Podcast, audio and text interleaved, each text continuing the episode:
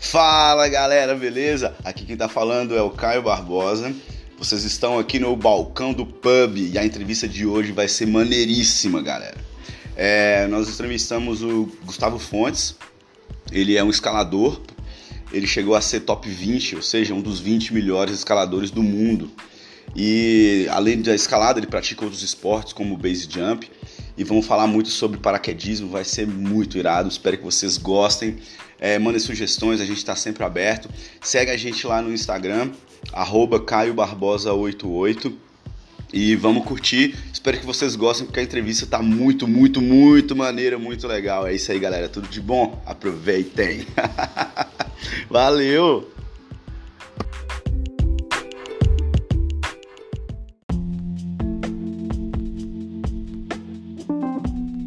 A primeira experiência que você teve em queda livre foi na Nova Zelândia. 2002. Com bang jump, que eu lembro. Bang jump.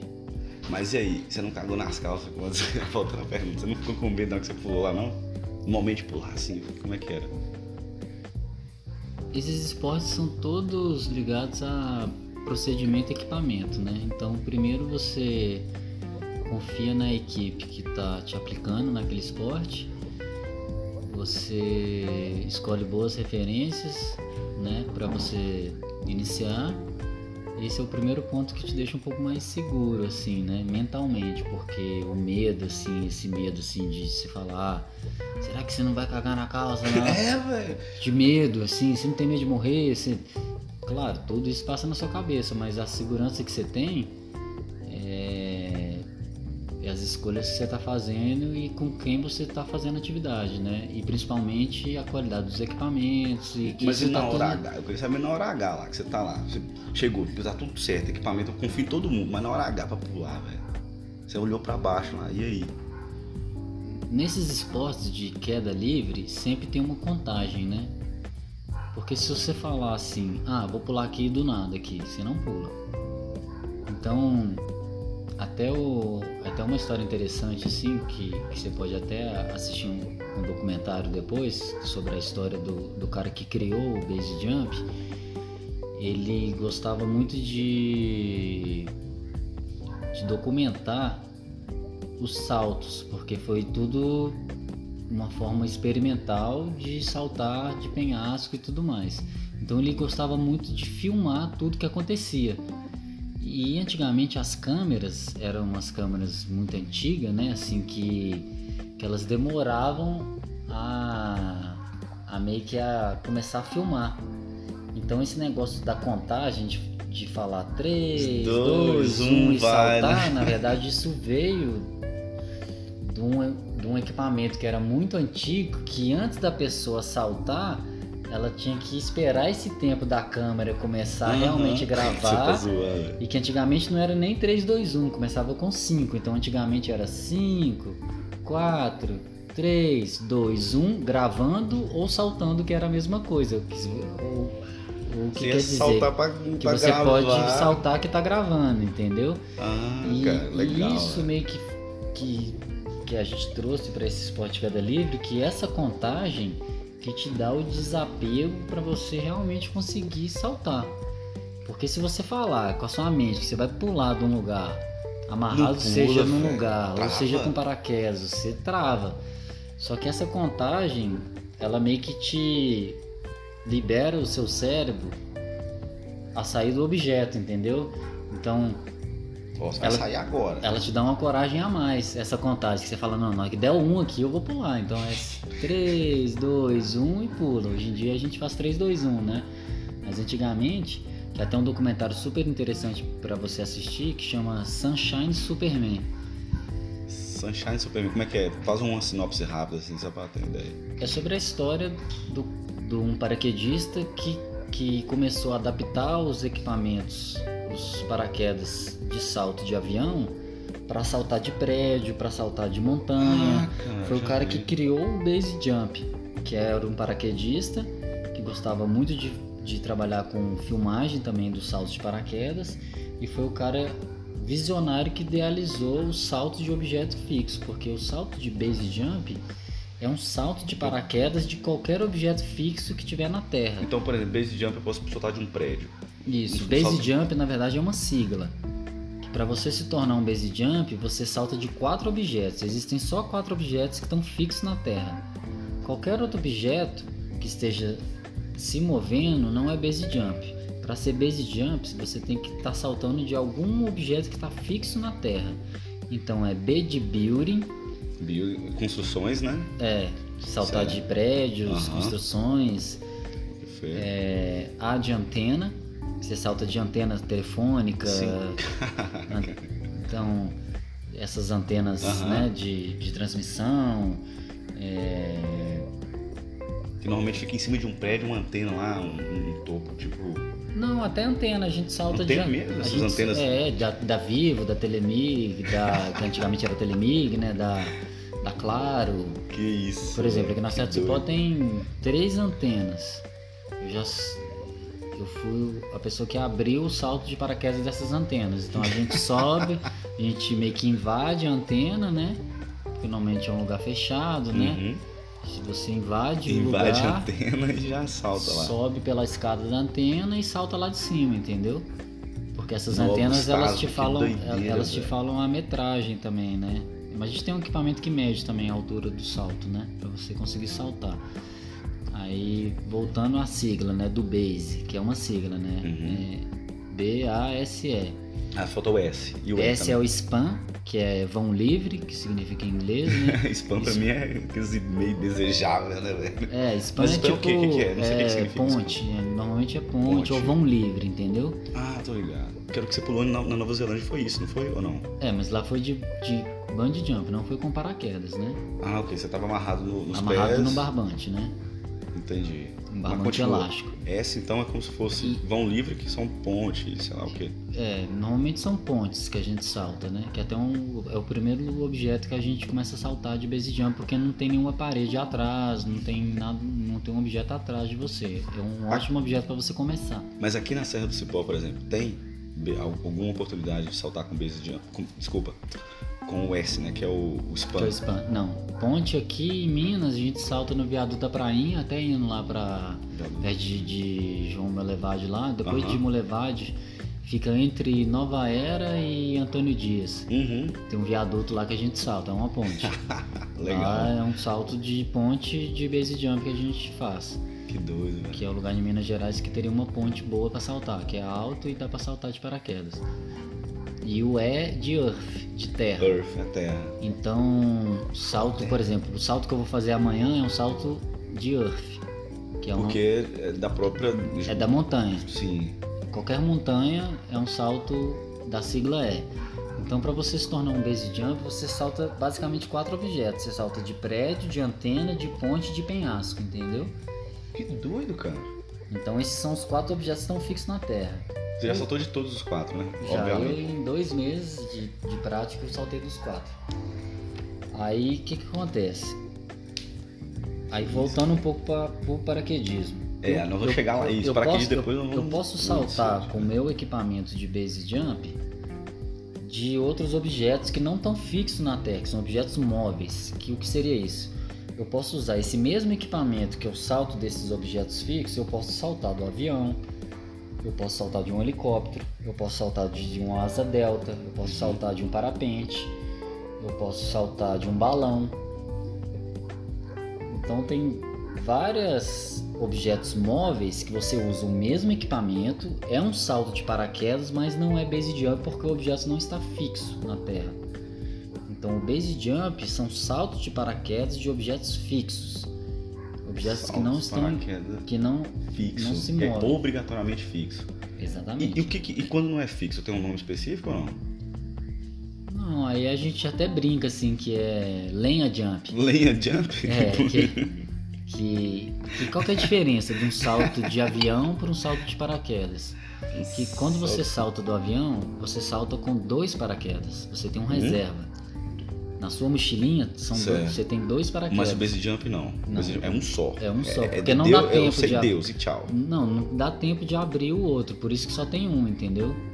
Então você não precisa de Ah, outro entendi. equipamento. Ou vai ou, ou morre. Não tem essa onda, não. Não, não é bem assim, não. ou vai ou morre, porque é um esporte que tem toda uma técnica, um equipamento seguro, Uma o, pergunta besta, né? o paraquedas é feito para abrir.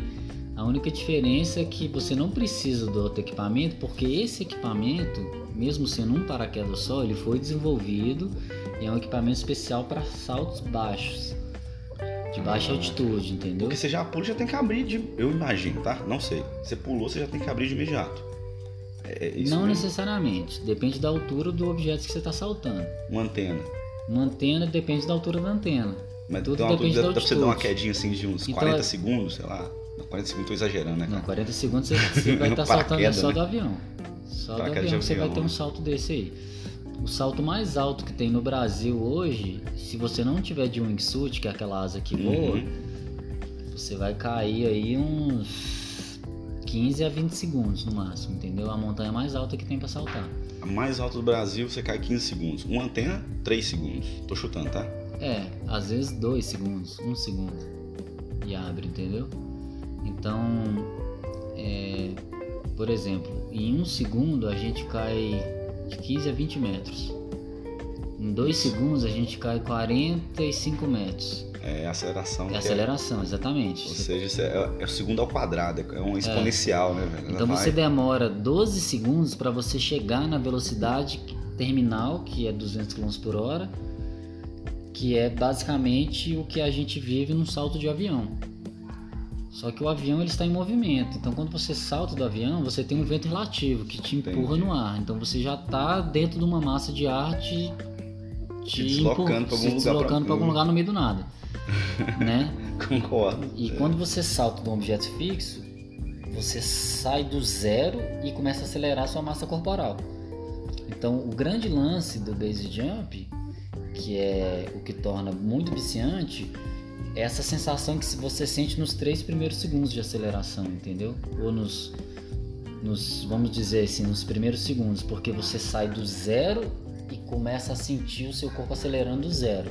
No avião, o avião já está em movimento. Então você já sai, você já cai numa massa de ar em movimento. E você demora 12 segundos para chegar na terminal, que são 200 km por hora. Quando você chega na velocidade terminal, você não tem mais sensação de queda. Você é como se você estivesse deitado no colchão de ar. Você tá brincando. Então você consegue raciocinar, você consegue brincar de cubo mágico, você consegue mexer no telefone. Para. Então o seu raciocínio, Não, isso não existe não, velho. ele é totalmente normal. Não, não. Mesmo que em outra dimensão, Não. quando você chega na velocidade terminal, é como você entrasse em outra dimensão, entendeu? É como mas- se você estivesse deitado no colchão de ar mesmo. Agora volta aqui. O salto de paraquedas. Você pulou, dá uns 12 segundos, você atinge 200 km por hora, mais ou menos. É, Você consegue ficar até 40 segundos no salto de paraquedas. Dá pra fazer, não dá? 10 mil metros de altura, sei lá. 10 mil pés, né? 10 mil pés. Dá 10 mil uns, uns pés. 40 segundos. Os 10 mil pés dá mais ou menos isso, uns 40 segundos. 40 segundos. Avião, se você saltar com um avião maior, eles te lançam a 13, entre 13 e 15 mil pés. Aí seu salto vai para um minuto, um minuto e pouco. O assim. cara chega a que velocidade, mais ou menos? Nesse um minuto? Chega uns, sei lá, 500 quilômetros? Não passa de 200 por hora, isso que eu tô te falando. Não, por causa É do próprio ar. É o ar que, que faz uma espécie Exatamente, de atrito, é um atrito do ar, exatamente. Você consegue acelerar mais do que 200 km por hora se você, tipo, por exemplo, embicar. Isso, porque o cara Aí fica você- com o braço aberto, Mas né? normalmente, se você lançar, por exemplo, uma maçã, qualquer objeto, de qualquer peso, uma garrafa do avião, ela, essa massa, ela caindo desgovernada, ela não vai sair, ela não vai passar de 200 km por hora.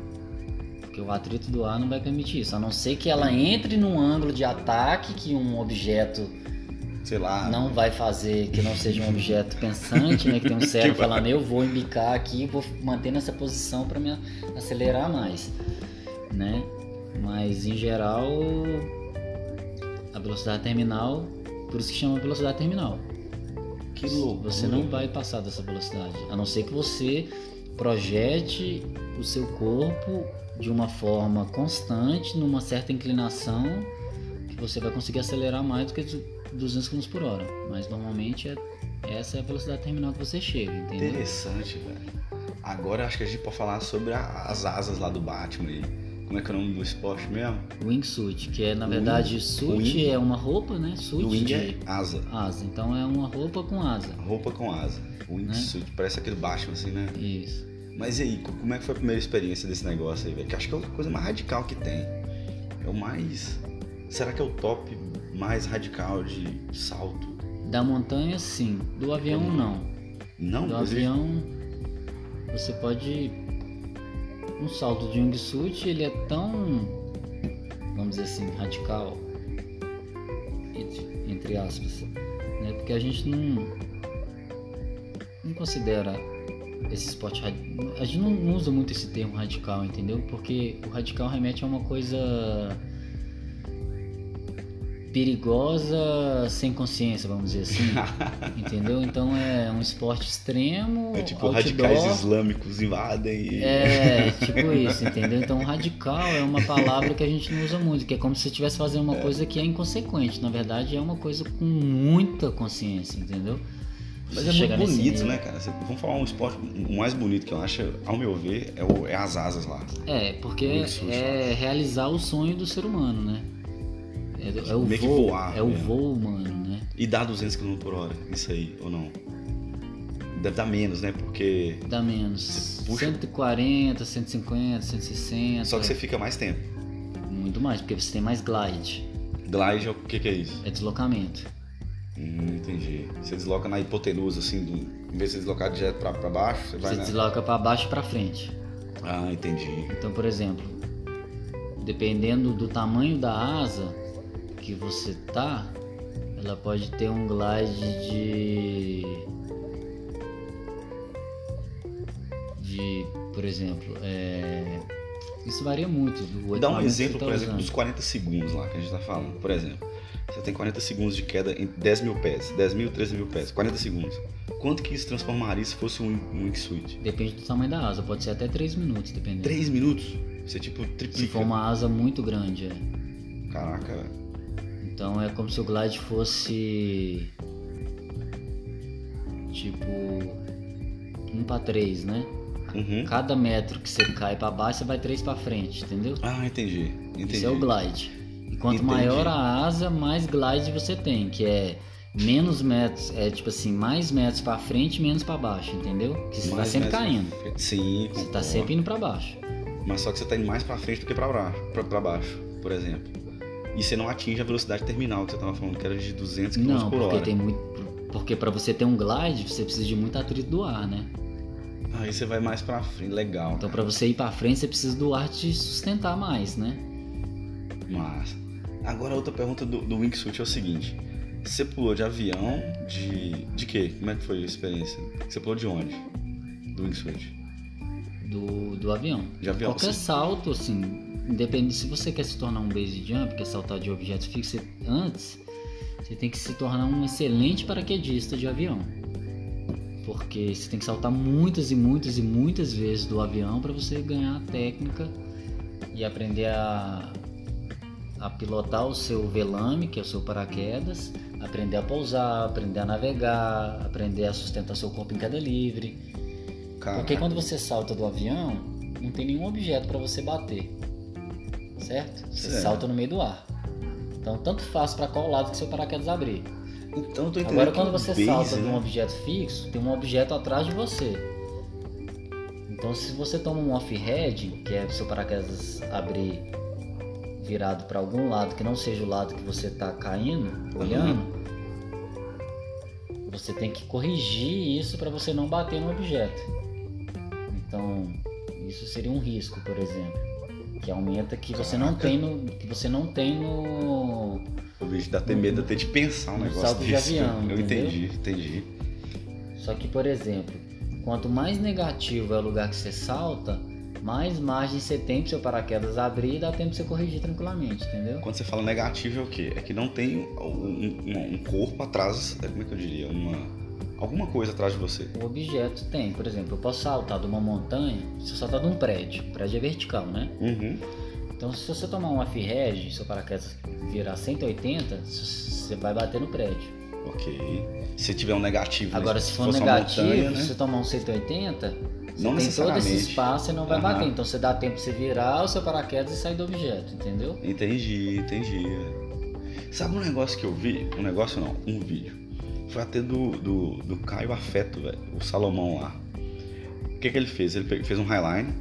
Ele- Highline não, é meio highline, né? Na ponte, né? Que ele fez o baseline. Baseline, o nome disso aí? Saltou com paraquedas andando na fita. Exato, andou metade da fita, no meio da fita e pulou. 3, 2, 1, puf. O que, que é isso? Isso é base? Isso não tá no base jump. Isso existe? Isso é um base jump. Mas ele não tá em nenhum. Qual, qual B? É B-A-S-E. Qual, dos, qual letra que ele tá aí? Ele saltou de uma ponte, no spam. O lugar que ele tava era embaixo de uma ponte. Não, mas ele pegou uma montanha. Não foi de uma montanha, de um. De um sei lá. Foi de uma ponte. Foi de uma ponte, de um né? vão de uma ponte, assim, ó. Aí ele fixou a, a, a corda de slackline entre um ferro e outro debaixo da ponte. Então fez uma corda de slack, andou metade da corda do meio Pulou. e pulou de paraquedas lá e. Então pra ele tanto faz se o paraquedas abrir pra qualquer lado, ele não ia bater em nada, porque ele já tava num vão vazio, entendeu? Entendi. Por isso que a é ponte mais é- seguro. Isso Por aí. isso que a ponte é um ótimo objeto para você começar no base jump. Porque em caso você tomar um off-head, que é seu paraquedas abre virado para um lado que você não quer, você tem margem para você desviar, para você sair, que na verdade você não vai bater em nada, entendeu? Agora um. Entendi, entendi. Então ele foi ponte. Foi no caso o, o S. Spam. O spam, o S, né? Mas do base jump sim, mas esse esporte combina dois esportes, né? Aí você fez slack e depois você teve que. Você fez- combinou highline com Highline, paraquedas. Quem criou esse esporte na verdade foi o Dean Potter, né? De onde que esse cara é? Um americano. Massa. Que ele, que ele criou o. que doideira, Ele né? criou o baseline, foi um cara visionário, assim como o cara que criou o base jump, foi um paraquedista visionário que estava querendo pular de uns prédios nos Estados Unidos e pular lá do El Capitan, lá no, no Vale de Yosemite. Então o cara começou a adaptar o equipamento que salta do avião para saltar de lugares mais baixos, né, de montanhas ou prédios. Nossa. Então foi um cara super visionário, né? Que o cara ele teve que. Hoje em dia a gente já tem equipamentos próprios para base jumps, que é um equipamento muito seguro, é um equipamento muito top, entendeu? Antigamente não, o cara que criou, ele realmente foi um cara que revolucionou, porque ele pegou um equipamento improvisado, ele adaptou uma coisa que não existia para ele fazer uma coisa que ele queria. Ele adaptou uma coisa que não, exi- não existia isso, né, É, cara? ele que criou. A mesma coisa do baseline, que é o quê? É a união do highline com o base jump. Então o cara vai em free solo no highline, só com paraquedas. Se ele cair, o que, o que vai garantir a, a vida dele é abrir o paraquedas. Né? Ah, então ele, ele pode tentar. ta- Então existe essa outra modalidade. Ele tenta fazer o highline todo com paraquedas, sem a segurança do. Não, é sem a fita. segurança. É, é sem Quando a vai com segurança. paraquedas. Ah, entendi. Porque senão como que você vai sair da fita? Se você tá amarrado? Nossa, tira o mosquetão lá e 3, 2, 1. Não. Não, não existe isso, né? Não, você tem que ir livre, entendeu? você já tem que sair saltando. Ah, você já tem que sair Não. livre. Você já tem que sair no free solo. Entendi. Você vai. Isso é mistura muita. É muito perigoso então, cara. é muita coisa. Deixa eu entender, deixa eu só ver se eu entendi aqui. É free solo, com highline, Free com solo. base jump. Então vai lá, free Free solo, solo é o é sem seguinte, segurança. sem segurança nenhuma, mas o cara tá com paraquedas. Então já tem uma segurança. Tem uma segurança, beleza. Mas ele. Vamos supor que ele não consegue chegar no meio do, da fita. Ele, Ele ele deu dois passos, três passos. Pulou, abre o paraquedas. Caiu. Puf. Caiu, abre o O paraquedas. risco é de, de fazer aquela questão que você, que você falou, ou seja, se não tiver um negativo na ponte lá, Tem uma outra questão também. O problema disso é se ele não sair numa posição estável, ele pode demorar mais para abrir o paraquedas e às vezes ele não consegue nem abrir o paraquedas, que é um salto de baixa alti- altitude. Então uma das coisas mais importantes no base jump é a saída. Porque normalmente o jeito que você pula é o jeito que você vai ficar nos próximos 3 segundos. Enquanto não tiver vento relativo, você não vai conseguir mudar a sua posição, entendeu? Caraca, bicho. É perigoso pra porra esse trem, então. Então é, é um, por isso que você tem que ser um excelente paraquedista antes de querer se aventurar numa história dessa, entendeu? Nossa você tem que treinar muito o salto do avião, você tem que ter muita consciência corporal, de preferência vindo do background de outros esportes outdoor, que te dá uma segurança mental muito maior. Você já fez isso? O, o, é, o highline solo com, com salto? Não. Já tive, Pretende, né? Já, já tô, tive vontade. cara tá querendo já fazer, tive né? vontade de fazer no tabuleiro, mas é um nível de desapego bem Nossa. grande, assim. Hoje na minha realidade de vida tá bem distante, assim, como pai e tudo. Já saltar de base jump já é uma coisa bem extrema, né? Então é uma coisa que quando você não tem uma mulher, não tem filho, é, uma coisa que é mais fácil. Tem isso mesmo? é mais Mexe com fácil. psicológico assim? né? Demais, demais, velho. Eu te falo uma coisa hoje. Eu, hoje, hoje, a minha relação com a vida e morte, por exemplo. Antigamente, eu não tinha medo de morrer. Nenhum. Sinceramente. Saltava assim. de base jump. Claro que eu tomo todos os cuidados e tudo mais. Hoje, depois que você vira pai, você tem medo de morrer. Eu tenho medo de morrer hoje. Porque tem pessoas que dependem de mim. É, cara. Então a história muda. Então isso muda muitos conceitos de segurança dentro da sua cabeça, entendeu? Então isso é uma história que muda bastante, assim, com o psicológico de um atleta outdoor. Que você tem que ir trabalhando es- esses, esses anseios, esses medos de uma forma muito mais segura do que você trabalharia. Muito mais segura que eu falo em termos de progressão, entendeu? Então, O, o que, que você fala em progressão? É você evoluir. Ah, não, eu pulei disso aqui, agora que eu pular de algo mais alto, de algo mais desafiador. É isso a progressão? Isso, é, mudar, tipo assim, toda vez que você vai fazer uma coisa mais técnica de dificuldade, você tem que ter mais treinamento, mais frequência e e principalmente mais vontade também, né? Porque você tem que estar querendo muito, né? Não é um tipo de esporte que você faz querendo mais ou menos. Seu coração tem que estar realmente batendo forte por aquilo ali, né? Você Doido, tem cara. que buscar muito, assim, o seu eu interior, assim, pra ver se você realmente quer fazer, entendeu? Porque eu te falo, o maior. é, a maior experiência de autoconhecimento que eu já tive na minha vida foi saltar de base jump. Lá na Nova Zelândia ou não? Não, lá foi bungee jump, Foi né? bang jump. Base jump, saltar de paraquedas, de objeto fixo que eu tô falando. E qual foi exatamente? qual- Aliás, conta, Não, conta o caso, depois a gente Todos volta. os saltos, né? Todos assim, os saltos. primeiros principalmente, mas começar a saltar é um passo importantíssimo, mas isso acontece em todos os saltos, entendeu? É, Caraca, porque cada salto é um salto. Você pode saltar do mesmo lugar 100 vezes, que vão ser 100 saltos diferentes, entendeu? É a mesma coisa do surf, por exemplo. Você vai surfar no mesmo lugar Ah. 100 vezes e vão ser 100 ondas diferentes, Com entendeu? certeza. Por mais que a onda seja muito parecida, dependendo do horário, dependendo da sua motivação, dependendo de como está a sua cabeça no dia, dependendo de como que tá o vento, dependendo de como que tá a maré, dependendo de como que tá a lua, dependendo de como que tá o sol. Então, são esportes que você meio que se entrega para as leis da natureza, entendeu? É basicamente isso. No paraquedismo e no base jump, você se entrega primeiramente para a lei da gravidade. E quando você salta de um objeto fixo, não existe medo, não existe ansiedade. Todo esse medo, essa ansiedade, ela tá pré-salto. Tá pré-salto. É, isso que é Quando o- você a grande sai- questão, velho. Quando você sai de um objeto, ou quando você sai do avião, não tem mais medo. Não tem. É como se você entrasse em outra dimensão. É sorriso na cara, Para, velho. é, é tipo assim. Euforia total. É como se você tomasse uma dose cavalar de serotonina e adrenalina em um segundo, entendeu? Então, meio que, meio que como se você tomasse uma anestesia e não existe. Quando você salta, quando você já está em queda livre, não existe medo, não existe ansiedade, não existe pensamento ruim, não existe não existe medo de morrer, não existe não existe nada. Tudo isso vem antes de você saltar. E, você falou que o primeiro salto é aquela coisa de. O primeiro salto é mais isso, só que muito mais intenso. Muito mais intenso, porque Essa é a primeiro primeira você, vez, né, porque é a primeira vez. Então primeiro você está confiando num equipamento que você não conhece. você tá confiando no instrutor. Talvez você nem conhece também. Não, aí tem- tem- é tem burrice, conhecer. né? Se você não conhecer, aí é burrice sua, né? Aí é um, Tem ge- isso ainda. é um gerenciamento de risco horrível que você pode fazer, né? Entendi. Você entrar no esporte desse sem um mentor é meio que quase um suicídio.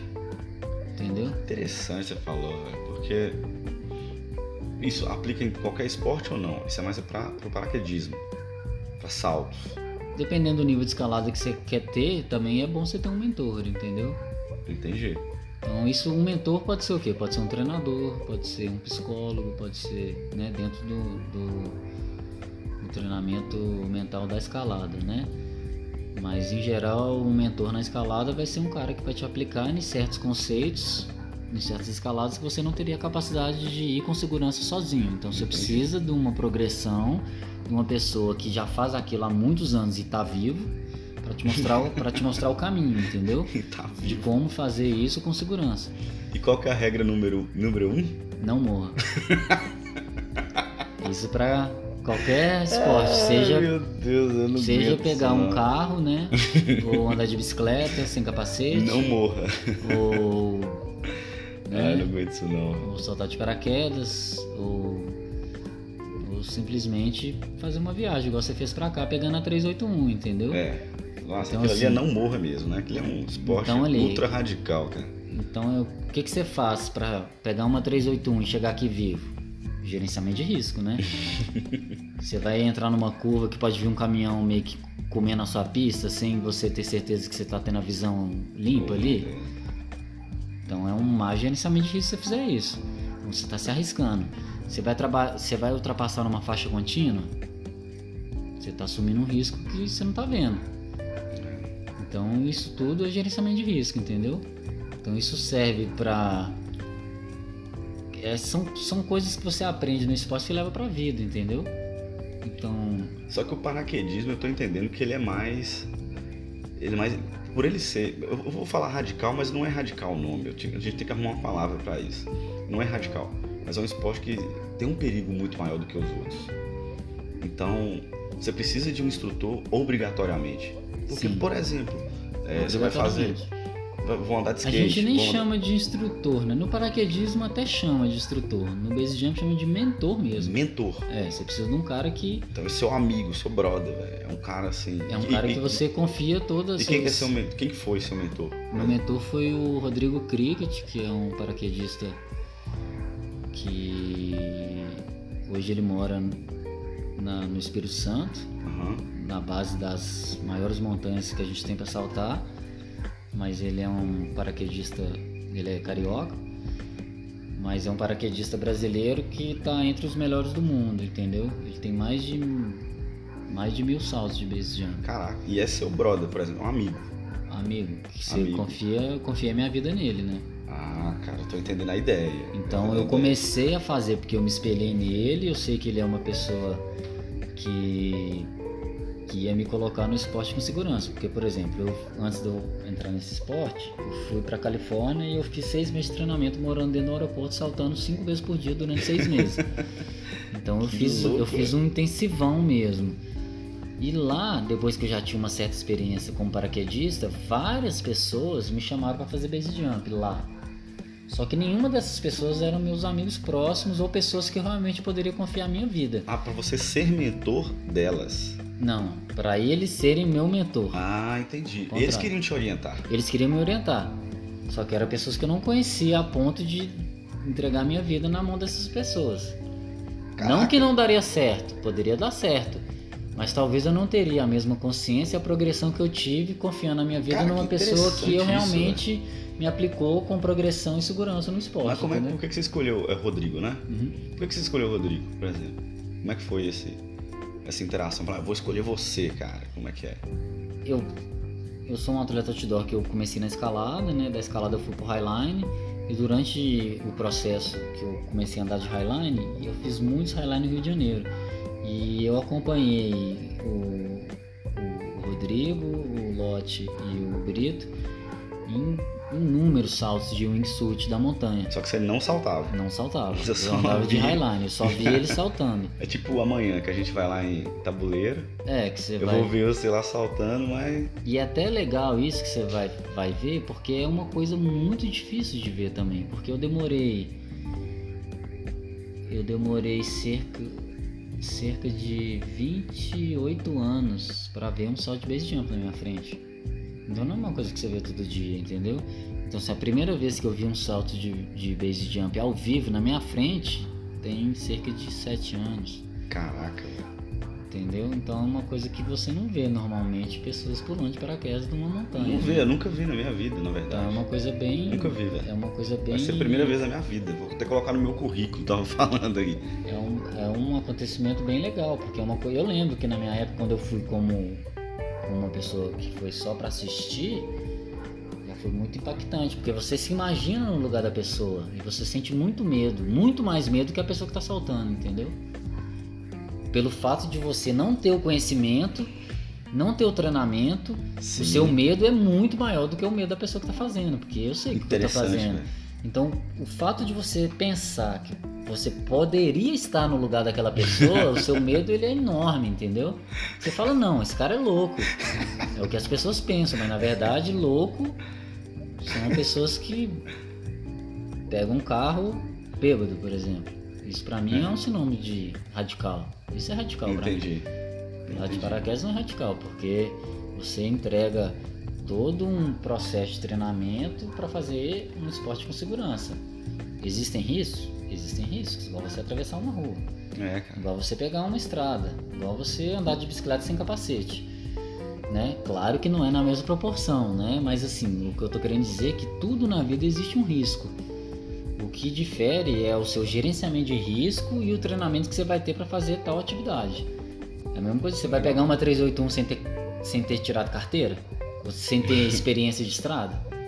Entendeu? É. Você vai, tipo, pegar uma 381 que você acabou de tirar a carteira, você nunca pegou uma estrada e você já vai pra 381. Vou Pô, é melhor pegar uma estrada de terra, depois você vai pra uma estrada, né, uma estrada tá. menos perigosa, aí depois você vai pegar uma estrada com mais curva, depois você vai aprender a ultrapassar com mais segurança, e depois tudo depende do carro que você tem, a potência do seu motor, então são várias coisas que é a mesma coisa. Essa questão do carro que eu gosto de, de comparar assim, porque dependendo do carro que você tá, Aham. vai diferenciar muito o gerenciamento de risco que você vai fazer durante a sua direção. Dependendo do equipamento que você vai saltar, o seu gerenciamento de, de risco vai ser outro. Dependendo da asa que você vai saltar no wingsuit, o Aham. seu gerenciamento de risco vai ser outro. Porque tem asa que vai te dar mais mais glide e tem asa que vai te afundar mais, entendeu? Então tudo isso interfere. É igual você, você vai ultrapassar um caminhão de 30 metros com um carro 1.0 e você vai ultrapassar com um carro 2.0. Entendeu? Então, dependendo do espaço que você tem para ultrapassar, às vezes com um carro 1.0 você tá, Tu tá fudido. você tá fudido, né? Você não Dependendo vai. da situação que você tá, você não vai. Exatamente, Melhor você você ficar quieto aqui na Então, melhor você ficar atrás do Espera caminhão ali e esperar um, um espaço maior. Agora, se você já tem um equipamento melhor, você já muda um pouco seu sua consciência de gerenciamento de risco, entendeu? Entendi. Isso acontece muito no paraquedismo, porque se você tem um equipamento que não é tão bom, seu gerenciamento de risco é um. Se você tem um equipamento top de linha, seu gerenciamento de risco é outro. Se você tem um ano de experiência, seu gerenciamento de risco é um. Se você tem um ano de carteira, seu tipo de, de direção é um. Se você tem 10 anos de carteira de estrada, a forma como você dirige é outra. Se você salta um ano, a forma como você salta e encara aquilo é de uma forma. Se você salta há 10 anos, a forma como você encara aquilo é outra, totalmente diferente. Né? Então é tudo variáveis, né? São variáveis que você controla para tentar gerenciar o risco da atividade, Interessante, velho. né? Agora, eu- a pergunta, assim, pra finalizar o papo aqui, só pra falar quem que é, né? A gente nem falou quem, quem somos nós, né? Mas aqui eu tô com Gustavo Fontes, ele é um dos maiores escaladores aí do Brasil. Foi top 20 do mundo, na verdade, ele tava próximo dos top 20 do mundo.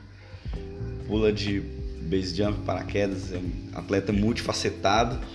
Tô aqui na casa dele, meu nome é Caio Barbosa, hoje são dia 7 de novembro de 2020, mais ou menos em meio à pandemia. E a pergunta que eu queria fazer para você é o seguinte, cara, é novos projetos, pra gente finalizar e finalizar essa conversa maneiríssima que tá, tá do caralho essa conversa, não é muito massa. É, projeto. É o seguinte, você sempre foi multifacetado. Isso eu lembro, né? desde criança. Inclusive eu sou primo dele, por isso que nós estamos falando disso aqui, né? Foi multifacetado, fez handball, fez vários esportes e tudo mais. Aí, hoje, por exemplo, você é um atleta de, de boulder, nível alto, um atleta de via, é, foi pro highline, foi pra fita, foi pro, foi pro paraquedismo, foi pro windsuit, é, base jump, fez o bug jump já há mais tempo na Nova Zelândia. Existe alguma, algum outro esporte que você já está em vista, algum, algum outro esporte? Eu não sei, alguma modalidade que você já está falando, não, isso aqui eu quero fazer, mas eu não consegui tirar do papel ainda. É fazer isso aqui. Existe alguma coisa assim de evolução nesses esportes que você sempre você sempre puxou e vai ter mais um agora que vai ser novidade. Vai o ter meu, algum? O meu sonho, assim, foi sempre combinar os esportes outdoors na montanha, né? Na montanha. Na montanha. Ah, então, assim, o que, o que me levou a, a escalar e fazer o highline e saltar é eu poder ter uma gama de experiência que eu, que eu pudesse combinar esses esportes no mesmo local de formas diferentes.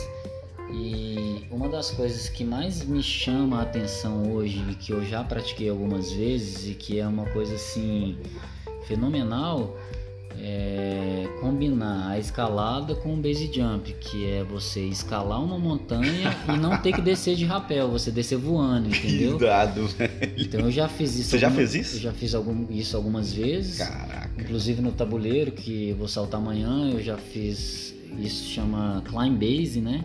Que é você escalar com paraquedas, seja com corda ou não. E, em vez de você descer pela corda, né, a montanha, você uhum. desce saltando. Então você ganha muitas e muitas horas, né?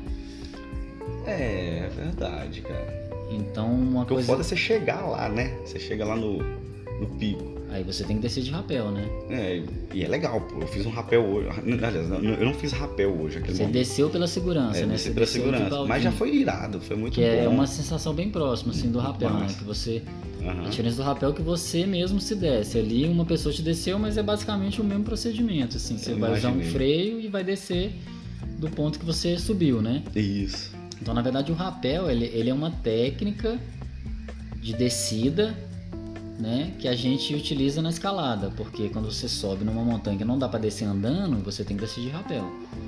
Então, uma coisa que, que me fascina nesse esporte principalmente do base jump, é você poder escalar e descer voando, porque às vezes, dependendo do tamanho da montanha, às vezes você vai demorar 10 horas rapelando uma montanha para você conseguir chegar no chão. Uma montanha dessa altura aí eu desço em 15 segundos eu tô no chão, entendeu? Então é muito rápido, é muito prático, é. entendeu? Então é uma sensação de liberdade que não tem igual. E, e uma coisa que eu acho muito legal é que, que as pessoas assim não têm muita noção, às vezes, é o conceito de liberdade. O que é liberdade dentro do esporte outdoor? Né? Porque hoje para a gente fazer um esporte outdoor com segurança, a gente tem que utilizar de alguns equipamentos, né? Uhum. A gente necessita de alguns equipamentos para poder fazer certos esportes ou poder chegar no cume de uma montanha ou para você poder saltar você precisa de um paraquedas é, então o conceito de liberdade na montanha é você conseguir fazer um esporte que você utilize o mínimo de equipamento possível para você se sentir o mais livre possível o mínimo de equipamentos possíveis para você se sentir mais livre possível. O que seria isso? É, é o que seria. Na, num... na sua opinião, qual que seria a, a maior a maior liberdade?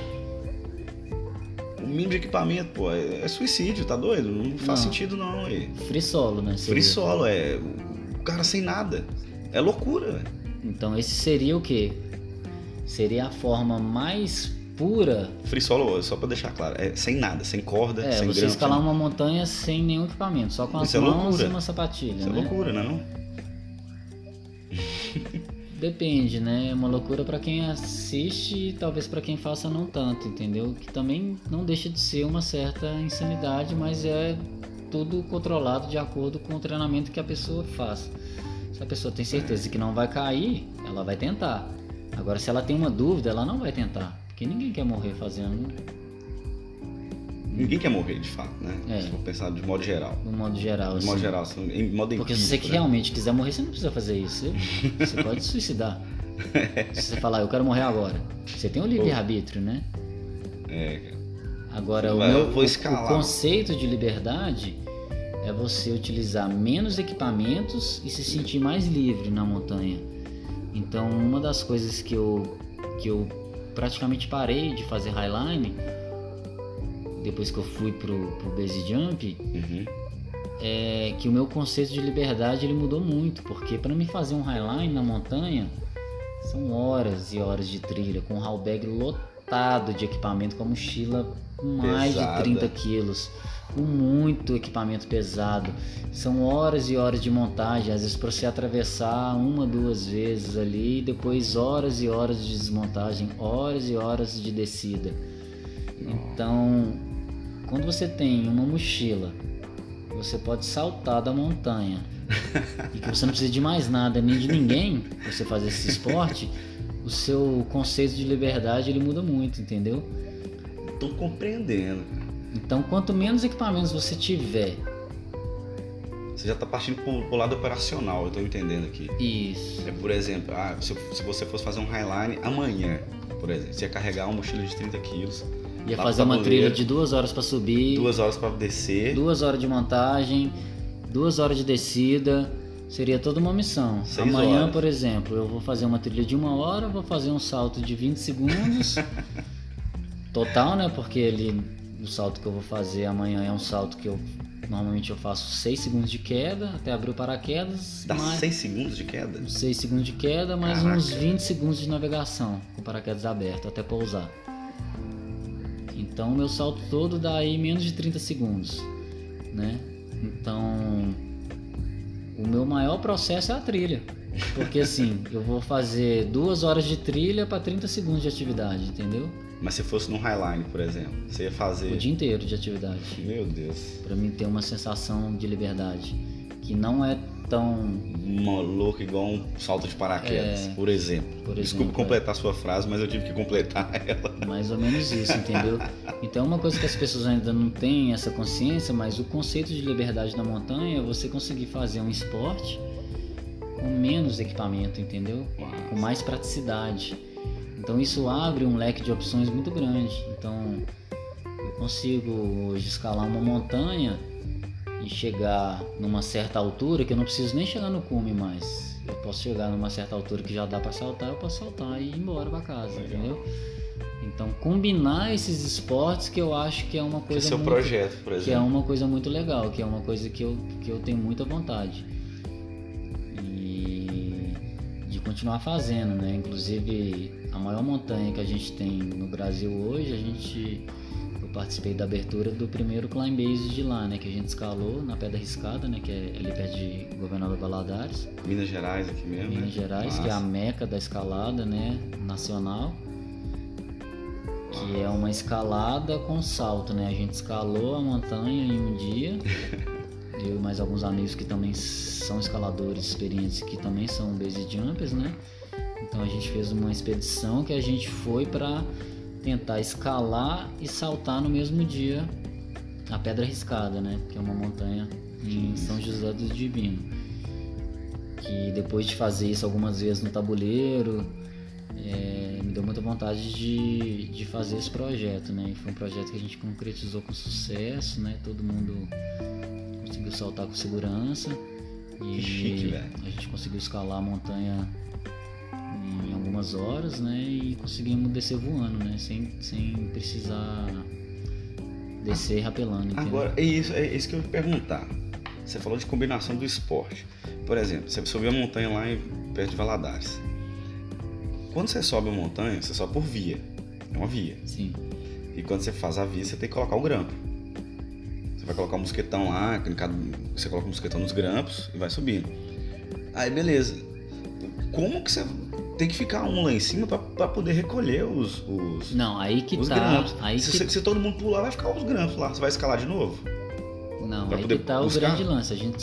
O, a essência do climb base é você saltar com tudo que você subiu pra escalar. Saltar com tudo. Você vai recolhendo os grampos então. Os grampos não, os grampos ficam fixos, né? Que Ah, a desculpa, chama os de é- grampo, que são É o mosquetão os que vai no grampo. Os mosquetões a que vai no de grampo. costura, né? A costura, exato. A eu tô falando costura, errado. que são O dois cara que não entende de escalada tá aqui, né?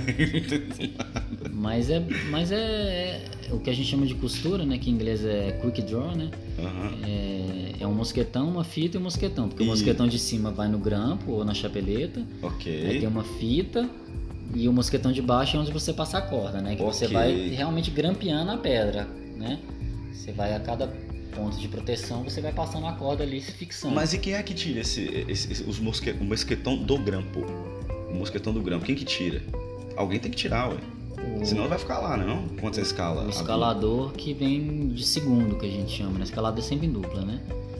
Então a gente escala normalmente com uma corda de 60, 70, 80 metros. Certo.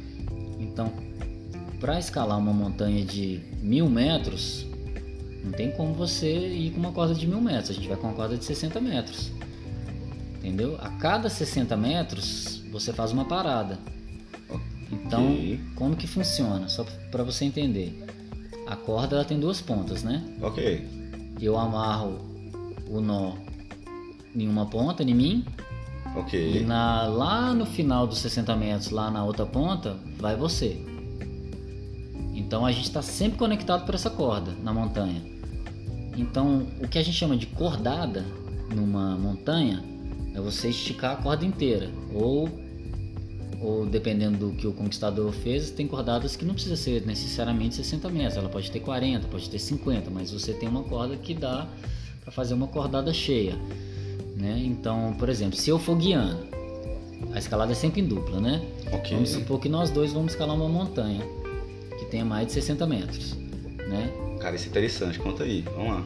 Aí, Tô entendendo. como que acontece? Eu vou amarrar na ponta de uma corda e você vai lá na outra ponta. Só que eu que vou guiando. Então eu vou lá colocando as Cê- costuras cê na na pedra, frente. eu vou na frente para fixar a corda lá e vou colocando os pontos de proteção, né? Ok. Pra fazer a minha segurança. E você vai colocar o freio, né? Igual a gente fez hoje lá, e você vai me dar a segurança até eu chegar no ponto lá que eu vou conseguir me fixar e ficar na minha preso, né? Beleza. Quando eu chegar lá em cima, eu vou botar um freio lá em cima e eu vou recolher a corda por esse freio. Na hora que a corda esticar, você já está amarrado na outra ponta. Ok. Aí Você eu- pode subir. Aí você vai subir Ah. recolhendo todo esse equipamento que eu usei para subir, entendeu? Até chegar em mim. Aí quando você chegar no ponto que eu parei, você vai estar com a sua cadeirinha cheia dos equipamentos que eu usei para subir. Você vai Aí- pegar esse equipamento. Aí- Caraca, Aí se você quiser guiar a próxima cordada, você já está pronto para guiar a próxima cordada, porque você recolheu o equipamento, todo o equipamento já está na sua cadeirinha. Aham. Aí eu vou botar o freio na corda, vou te dar a segurança e você vai usar esse mesmo equipamento para guiar a próxima doido. cordada. Aí você chegou lá em cima, fez mais uma parada. Aí você vai colocar o freio lá em cima e vai dar uma segurança lá de cima. Aí você vai falar comigo, pode vir que eu já coloquei o freio. Aí eu vou começar a escalar. Eu vou escalar recolhendo todo esse equipamento. Todo- Aí depois eu vou lá de novo. Aí cheguei lá, depois vai você, depois vai, Vai. eu. Aí vai fazendo assim até chegar no cume da montanha. Ou entendeu? seja, o último Nada que- fica para trás. Nada fica pra trás. E na hora de saltar, a gente divide o peso e salta todo mundo com, Eu tô, eu tô com os equipamentos coisa. que a gente usou para subir, Eu tô entendeu? entendendo uma coisa interessante, porque se o, seu, sua dupla tem que ser mais ou menos seu peso. Ele não pode ser uns Não, pode ser 15, qualquer peso. 20 quilos mais do que você.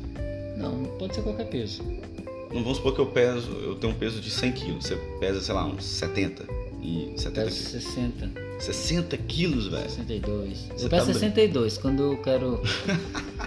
eu peso 62, mas meu peso de performance, quando eu quero escalar alguma coisa muito difícil, eu consigo chegar até 59,5, que é o meu peso de performance. Meu Deus. De alta performance, entendeu? Mas é um peso que eu não consigo me manter muito tempo.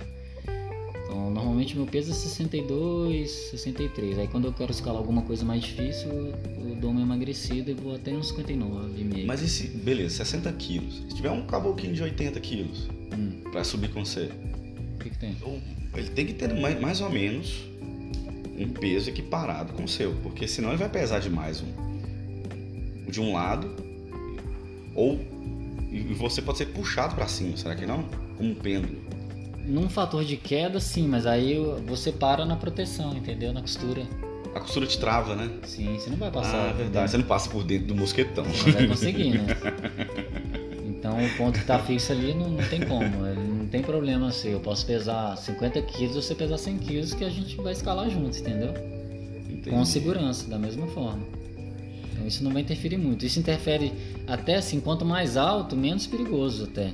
Isso é mais perigoso numa escalada esportiva, às vezes. Eu vou te dar uma segue. Se você cair nas primeiras costuras e eu for muito mais leve que você, Pode correr o risco de cair no chão. Isso, Aí é exatamente. perigoso Aí é perigoso. Aí você tem que avaliar o que a gente chama de gerenciamento de risco, né? Então, Entendi. então Por isso que eles falam que o cara que faz boulder é maluco, né? Porque não usa, teoricamente, Mas usa colchão, né? usa os crash, colchão Os crash pad, né? e mais uma segurança. Mas enfim, não, Gustavo, eu, pode, pode encerrar? Como é que tá aqui? Vai, fica à vontade. Eu vou encerrar, mas Se eu, quiser fazer mais alguma pergunta aí, tamo aí às ordens. deixa eu pegar essa tapioca aqui. Como é, que- é tá o horário aqui? Vamos pensar no horário que, nós, que amanhã você tem que são 10 horas da noite. Até 10 e meia nós estamos na atividade. Tá, então eu vou pegar mais uma cerveja aqui. Eu vou garantir que você tá, você tá gravando, porque nós estamos falando aqui há horas, né? É, vou pegar mais uma cerveja e vamos continuar esse papo aqui com Gustavo Stone. o- Ah, vamos falar de empresa, cara. Vamos falar de empresa, vai, da, da Stone Boulder. Pode falar ou não? Quer falar sobre isso? Pode? Então pera aí, eu vou pegar essa breja aqui e vamos.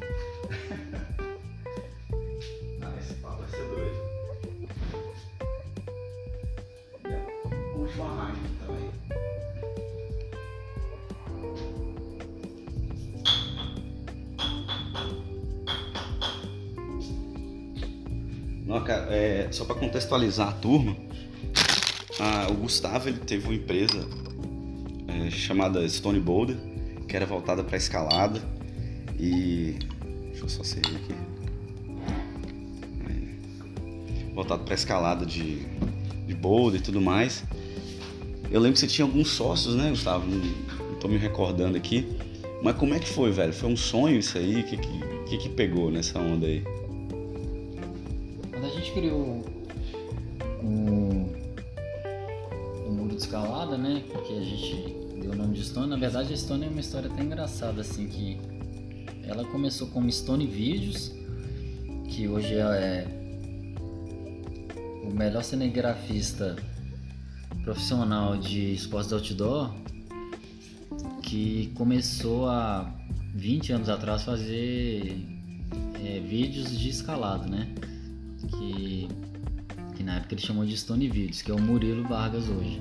Hoje ele é o cara mais conceituado do Brasil para para serviço outdoor assim de fotografia e filmagem, né? Tanto Massa. qualquer tipo de esporte outdoor, desde o surf até alta montanha. Então, é um cara super experiente assim. Na época ele ele criou a Stone Videos, que ele começou com alguns vídeos caseiros, assim, que era uma coisa que ele gostava muito de fazer. E ele começou com vídeo escalado, que ele era um escalador da época, que até então, naquela época que ele começou, eu não. Como é que é o nome dele mesmo? Murilo Vargas. Murilo Vargas. É, Sem Limites Vídeos, né? Sem limites, Sem bacana. Limites. Tudo lá em Belo Horizonte. Isso foi em Belo Horizonte. Em BH lá, bacana. Então nessa época eu ainda não escalava. E quando eu comecei a escalar, eu comecei a assistir alguns vídeos do Murilo, da Stone Videos, inclusive alguns vídeos aqui na Serra do Cipó, que tem até hoje no YouTube, uns vídeos muito antigos, assim, uns vídeos bem legais, assim, que é até bem feito, assim, pra Uhum. época, né? Na época não tinha nada, até uma época que a escalada era mais encarada como um esporte, assim, de aventura, né? Que hoje, hoje é denominado um esporte que virou um esporte olímpico, né? E naquela época ele começou com esses vídeos. Aí depois eu conheci o Murilo através do Murilo eu conheci o, o Haddad, que era um, um escalador da época também. Bacana. E foram duas pessoas que me incentivaram bastante no início da minha escalada, porque eles já tinham mais experiências, né? Eles já escalavam aqui na Serra de Cipó, que na época era um dos lugares mais difíceis e até hoje é, né? Mas naquela época mais ainda, tinha todo um mito aqui em volta do Cipó, que era é, via Um mito? super altos, super difíceis para a época, né? então a gente tinha muito medo de vir escalar no Cipó, porque era um nível de dificuldade muito alto para qualquer escalador da época, assim, né? E através desses dois escaladores a gente começou a vir mais pro Cipó, comecei a acompanhar eles, comecei a aprender a escalar e tudo mais na época. E naquela época tinha alguns campeonatos brasileiros de escalada, só que os muros de escalada, os muros de treinamento eram muros assim que que pro nível dos campeonatos brasileiros eram muros bem defasados. Em assim, Belo Horizonte? Em Belo Horizonte. Em BH, na capital? É. Que isso, cara. Então, isso comparado assim com São Paulo e Rio de Janeiro, entendeu? Aham. Então o nível, o nível dos atletas de São Paulo e Rio de Janeiro era muito superior porque a estrutura de treinamento também era muito superior. E os muros, os muros que tinham em BH eram muros muito verticais, assim, não tinham muros tão negativos, né? Igual tinha nos campeonatos e tudo. Então não era um muro muito bom para treinar, sabe? Pode crer. E aí em algumas conversas assim entre amigos, né? Nós três tivemos uma ideia de montar um muro de boulder muito negativo, que na época foi assim meio que uma revolução até assim em, em termos de treinamento assim, em muro escalado em Belo Horizonte, que não era um muro muito grande, mas era o muro mais agressivo que tinha em Belo Horizonte para treinar. Era o muro mais inclinado. E aí juntou eu, Murilo Haddad, e a gente montou um muro na minha casa, porque tinha um porão no prédio lá, que era um prédio, um prédiozinho pequeno, que era só da família, assim, né? E tinha um espaço lá, que era o espaço de uma garagem, assim, que dava para fazer um muro de escalada. E a gente resolveu fazer um muro muito agressivo, até assim, muito Eu mais. vi, cara. Até Eu muito mais disso. do que a gente até tinha noção, assim, pra época, né? E você tem a garra desse, desse muro até hoje, né? Na, Até na- hoje. na academia lá. É, a né? academia que eu tenho, eu tenho parte da estrutura até hoje, assim. E pra época foi uma coisa muito revolucionária, assim, porque os muros eram bem verticais e a gente queria, montou Criou o muro lá negativo. com todas as partes do muro eram negativas, sendo que o maior negativo nosso lá tinha até 11 metros de negativo, né? Constante. Era um teto, né? Vocês É, um pregaram a garra no teto. teto, né, cara? Então, nem a gente sabia muito bem o que, que a gente estava fazendo. A gente só queria fazer um muro muito agressivo e ficar forte. Isso a gente tinha certeza que a gente queria fazer. Aí juntamos nós três, a gente montou esse muro, basicamente para treinar mesmo, assim, para tentar ficar mais forte. E a partir daí a gente começou a colher muitos frutos, né? E, e como meu pai é farmacêutico, é, no meio dessa loucura assim da, do muro, ele deu a ideia da gente é, começar a desenvolver um magnésio para escalada, né? Você tá brincando? Foi... Nasceu dele essa ideia do magnésio? É, aí a gente criou a- o Stone Chalk, Stone né? Chalk. Na época, Difunde, todo mundo usava Stone, cara. Todo mundo. Você, Brasil inteiro. você ia do planeta Terra. Então foi uma coisa que pra época foi bem revolucionário, porque é, até hoje, né, equipamento importado é muito caro, né? E a gente conseguiu chegar num produto nacional de qualidade, com preço em conta e que atendia as necessidades do mercado na época. E basicamente a gente queria mais era um equipamento para a gente poder treinar, né? E também não ter um custo muito alto com isso, porque magnésio gastava demais, né? A gente escalava o dia inteiro nessa época, né? Então gastava. gasta muito, assim. Porque hoje a gente, a gente não gastou magnésio. nada. A gente escalou hoje. Gastou o quê? Tinha aquela esponjinha. Não existia aquela esponja na época, né? Não, já usava. A gente na época usava pedaço de meia, né? pedaço de estopa. Depois a gente evoluiu pra estopa, assim, que eu acho que foi o melhor que segurou, que economiza mais, assim, né? Massa. Porque a estopa, como tem aquelas. Aquele, aqueles espaçamentos, Sei. assim, uhum. né? O magnésio entra ali e você não vai tudo pra sua mão de uma vez a cada pegada, assim, entendeu? Então Já meio, que, mais... meio que dilui um pouco, assim, né? A cada passada de mão que você, você coloca no saquinho de magnésio. Aí a Stone surgiu desse. Surgiu basicamente assim de um, de um projeto de amigos mesmo que queria que massa, evoluir né? na escalada, né? E a gente falou, ah, se a gente ficar aqui esperando uma empresa ou alguém fazer alguma coisa que a gente quer, talvez isso vai demorar anos, porque às vezes isso não vai ter uma pessoa que tem a visão do esporte que a gente tem ou a visão que a gente quer ter, né? Então a gente juntou, montamos esse muro, criamos Nossa. esse magnésio e começamos a escalar e realmente escalar forte, né, pra época. Ah, que massa. Então isso meio que mudou, assim, muito, assim, a, a história da nossa escalada e de todas as pessoas que escalavam com a gente, né, porque a gente tinha um nível um pouco acima, né? Porque o muro era muito agressivo, então deixava forte muito rápido. Era no, no Sagradão, o muro lá, é, né, cara? Lá no, Família. Nos porões do Sagrada. Bem no porão mesmo, assim. então foi bem underground mesmo, assim, o muro, né? Ah, que massa. No, no subsolo do prédio, assim, a parada bem caseira mesmo mas que foi meio que um modelo que os primeiros campeões mundiais de escalada usaram também, né? Eles já foram lá, por exemplo? Não, não lá, mas o antigamente não tinha é... grandes academias igual tem uhum. hoje, né? Então os primeiros campeões mundiais eles criaram muros em casa também, entendeu? Então as, os primeiros escaladores que, que se tornaram os melhores do mundo eles também tiveram essa ideia, que na verdade a gente pegou esse modelo de ideia de criar uma estrutura em casa eficiente que fosse melhor do que os muros comerciais, né? Porque um muro de treinamento ele é um muro muito diferente do muro comercial, porque o muro comercial você tem que ter paredes e vias e caminhos muito acessíveis, né? Um muro de treinamento é agressivo, é né, agressivo cara? buscando o seu limite, entendeu? Então. Pois é, eu tenho lembro desse muro lá que eu tentei fazer uns dois movimentos, não saía não, cara. Dois movimentos naquele lugar ali era, era penoso. Então era, eu lembro mesmo daquele muro lá no, no Sagradão. Então ali a gente evoluiu Nossa. muito, né? A gente evoluiu muito com isso, assim, de uma ideia. Pô, hoje. Basicamente assim, de querer evoluir mesmo, né? Porque às vezes é, o que eu vejo muito assim, não só no esporte como na vida, assim, às vezes as pessoas ficam esperando que outras pessoas façam por elas o que elas têm vontade de fazer. então a melhor coisa é arregaçar as mangas e correr atrás do seu objetivo, né? Por mais difícil que seja, se você conseguir, né, fazer muito com muito pouco disponível, esse é o melhor caminho, entendeu? Então, às vezes você não precisa ter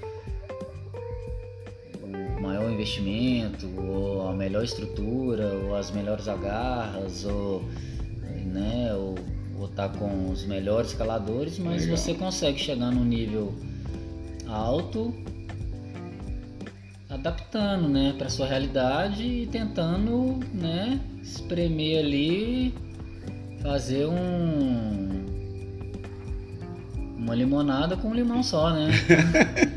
Então, uma limonada para uma galera com um limão só. Então é basicamente tentar Massa. se superar com um pouco, assim, na época era baixo recurso, né, cara? Você tem pouco recurso, recurso era... e já mandar bem lá no. É, era baixo era recurso, loucura, a gente cara. investiu pouco, assim, e a gente meio Mas acho que superou. A, a, a história da Estônia é também, é muito né? legal, cara. A gente fez tudo também, né? A parte do muro, né? É, a, gente, a gente construiu lembra. e tudo, né? A gente botou a mão na massa mesmo, não, não teve muito assim de ah, tem uma grana aqui, vou fazer um investimento. Não, foi uma parada totalmente caseira mesmo. Ah, foi sensacional aquilo, porque revolucionou. A Stone ficou muito conhecida no cenário dos escaladores lá. A gente ia nos setores, lá tinha desde creche, o, Shaw, o Stone Shaw que era clássico, né? Mas assim, tinha creche, tinha os equipamentos e, e uma confiança por você carregar o nome também, você e mais a equipe toda, né? A gente tem que colocar a equipe toda junto. Mas aí vamos, vamos tentar encerrar de uma forma. Já ouviu falar do bate-bola, jogo rápido, não, né?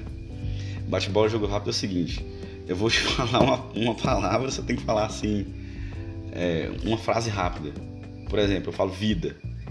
Você tem que falar uma, uma, uma coisa rápida. Tipo, vida. O que, que você falaria? Família. gerações. Escalada. via. Estratégia. Cidade. Certo, Cipó. Cerveja. É... Já era, já esqueceu. esqueceu o nome da minha. essa. É essa mesmo, o nome da minha Essa cerveja mesmo, que ele né? quer falar, né? Rock Pub. Rock Pub. Ô, Val, obrigado. E uma mensagem Rock final. Pub não, né? Chopp, né? Porque É o chopp. do casamento foi assim. Foi o Rock Pub também. Foi uma das coisas que mais marcou o Foi. casamento. A galera Pirou, né? até esquece da cerimônia e lembra do show. E pra encerrar, uma mensagem, fala uma mensagem que você, que você fala, sei lá, alguma mensagem pra gente encerrar. Pra mandar pra galera, eu vou. Não sei pra quem que eu vou mandar, mas vai ser isso aí, pra registrar mesmo, uma mensagem que você quer deixar aí. Sobre tudo que a gente conversou, sobre o que bem que tiver na sua mente aí mesmo.